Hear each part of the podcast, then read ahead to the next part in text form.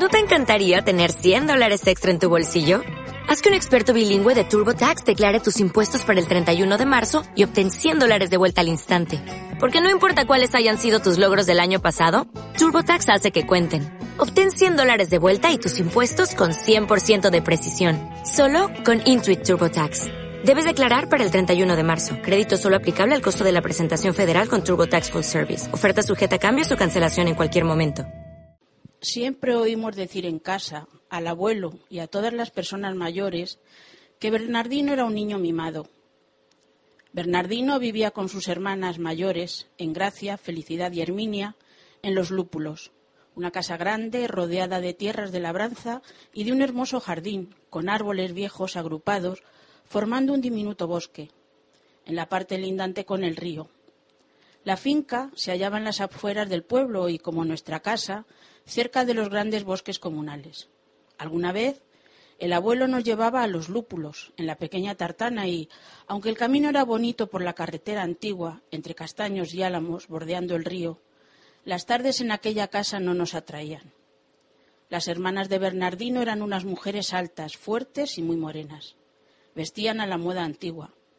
Habíamos visto mujeres vestidas como ellas en el álbum de fotografías del abuelo, y se peinaban con moños levantados como roscas de azúcar en lo alto de la cabeza.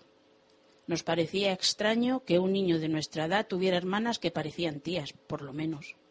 El abuelo nos dijo, es que la madre de Bernardino no es la misma madre de sus hermanas.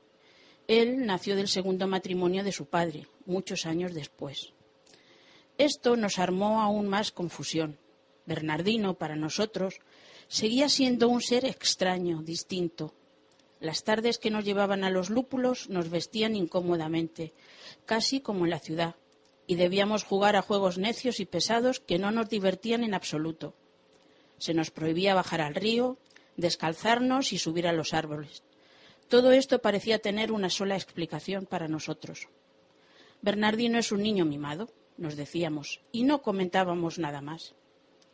Bernardino era muy delgado, con la cabeza redonda y rubia, Iba peinado con un flequillo ralo sobre sus ojos de color pardo, fijos y huecos, como si fueran de cristal. A pesar de vivir en el campo, estaba pálido y también vestía de un modo un tanto insólito. Era muy callado y casi siempre tenía un aire entre asombrado y receloso que resultaba molesto. Acabábamos jugando por nuestra cuenta y prescindiendo de él, a pesar de comprender que eso era bastante incorrecto. Si alguna vez nos lo reprochó el abuelo, mi hermano mayor decía ese chico mimado, no se puede contar con él.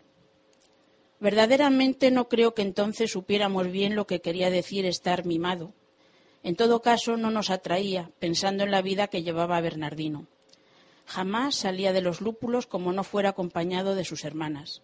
Acudía a la misa o paseaba con ellas por el campo, siempre muy seriecito y apacible. Los chicos del pueblo y los de las minas lo tenían atravesado. Un día, Mariano Alborada, el hijo de un capataz que pescaba con nosotros en el río a las horas de la siesta, nos dijo, a ese Bernardino le vamos a armar una... ¿Qué cosa? dijo mi hermano, que era el que mejor entendía el lenguaje de los chicos del pueblo. Ya veremos, dijo Mariano sonriendo despacito. Algo bueno se les presentará un día, digo yo. Se la vamos a armar. Están ya en eso Lucas, Amador, Gracianín y el buque. ¿Queréis vosotros?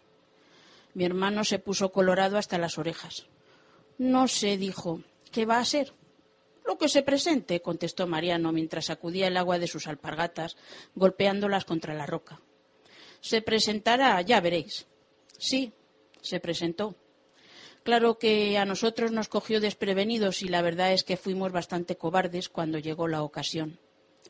Nosotros no odiábamos a Bernardino, pero no queríamos perder la amistad con los de la aldea entre otras cosas, porque hubieran hecho llegar a oídos del abuelo andanzas que no deseábamos que conociera. Por otra parte, las escapadas con los de la aldea eran una de las cosas más atractivas de la vida en las montañas. Bernardino tenía un perro que se llamaba Chu.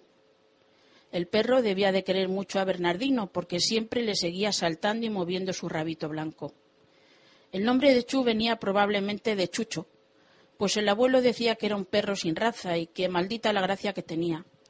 Sin embargo, nosotros le encontrábamos mil, por lo inteligente y simpático que era. Seguía nuestros juegos con mucho tacto y se hacía querer enseguida. Ese Bernardino es un pez, decía mi hermano. No le da a Chu ni una palmada en la cabeza. No sé cómo Chu le quiere tanto. Ojalá que Chu fuera mío. A Chu le adorábamos todos y confieso que alguna vez, con mala intención, al salir de los lúpulos, intentábamos atraerlo con pedazos de pastel o terrones de azúcar, por ver si se venía con nosotros. Pero no. En el último momento, Chu nos dejaba con un palmo de narices y se volvía saltando hacia su inexpresivo amigo, que le esperaba quieto, mirándonos con sus redondos ojos de vidrio amarillo. Ese pavo, decía mi hermano pequeño, vaya un pavo ese. Y la verdad, ¿a qué negarlo? Nos roía la envidia. Una tarde en que mi abuelo nos llevó a los lúpulos, encontramos a Bernardino raramente inquieto. No encuentro a Chu, nos dijo. Se ha perdido. O alguien me lo ha quitado. En toda la mañana y en toda la tarde que no lo encuentro. ¿Lo saben tus hermanas? le preguntamos. No, dijo Bernardino, no quiero que se enteren. Al decir esto último se puso algo colorado. Mi hermano pareció sentirlo mucho más que él. Vamos a buscarlo, le dijo. Vente con nosotros y ya verás cómo lo encontraremos. ¿A dónde? dijo Bernardino. Ya he recorrido toda la finca. Pues afuera, contestó mi hermano. Vente por el otro lado del muro y bajaremos al río. Luego podemos ir hacia el bosque. En fin, buscarlo, en alguna parte estará. Bernardino dudó un momento. Le estaba terminantemente prohibido atravesar el muro que cercaba los lúpulos, y nunca lo hacía. Sin embargo, movió afirmativamente la cabeza. Nos escapamos por el lado de la chopera, donde el muro era más bajo. A Bernardino le costó saltarlo y tuvimos que ayudarle, lo que me pareció que le humillaba un poco, porque era muy orgulloso. Recorrimos el borde del terraplén y luego bajamos al río. Todo el rato íbamos llamando a Chu y Bernardino nos seguía silbando de cuando en cuando, pero no lo encontramos. Íbamos ya a regresar, desolados y silenciosos, cuando nos llamó una voz desde el camino del bosque. ¡Eh, tropa! Levantamos la cabeza y vimos a Mariano Alborada.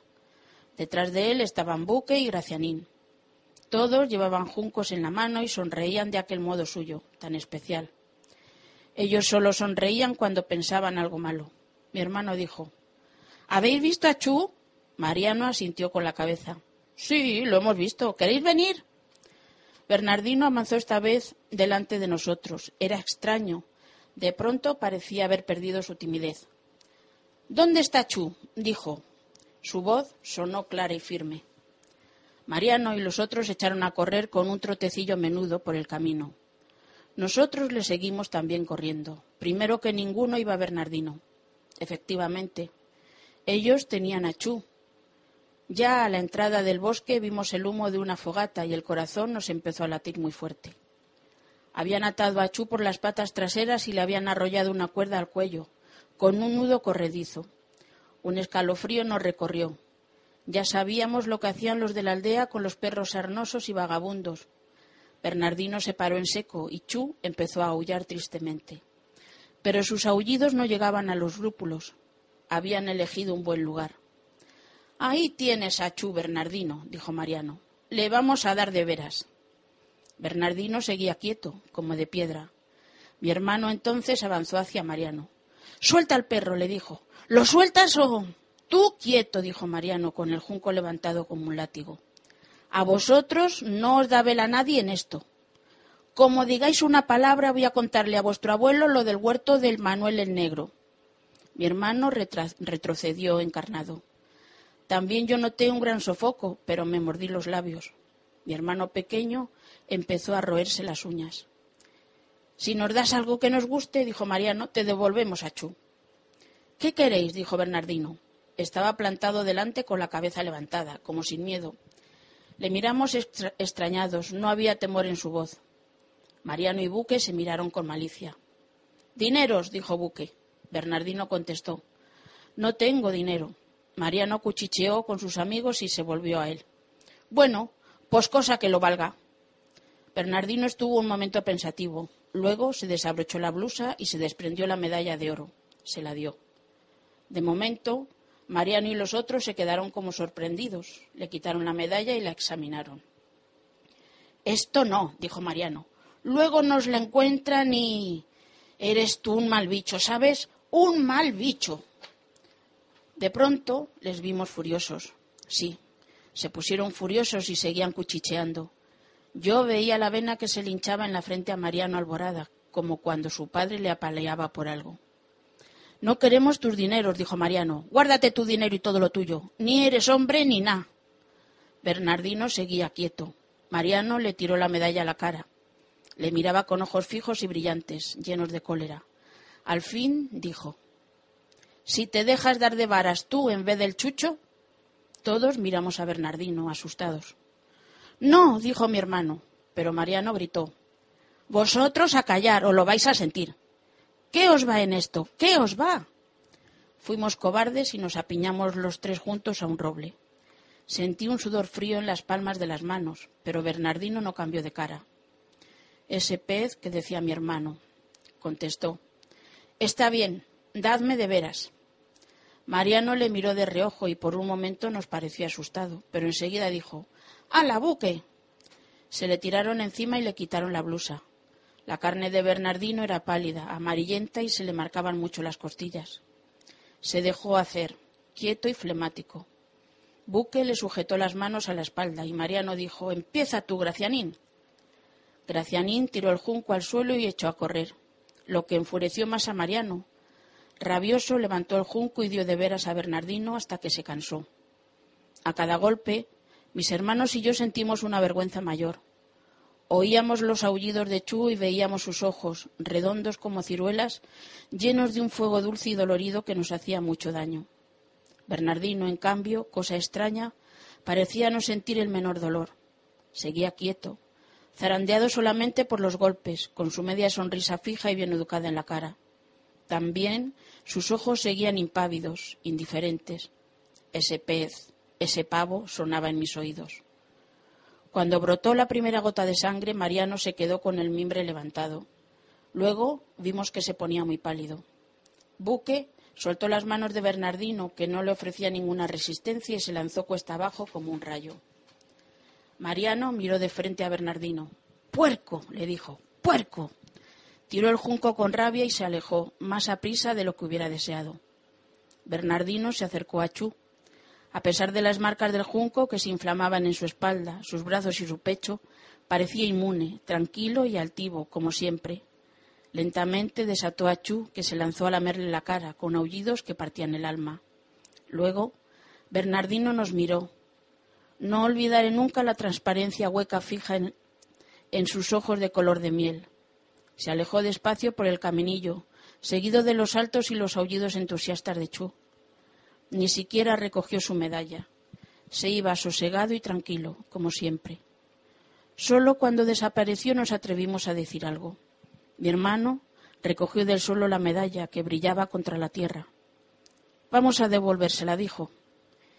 Y aunque deseábamos retardar el momento de verle de nuevo, volvimos a los lúpulos. Estábamos ya llegando al muro cuando un ruido nos paró en seco.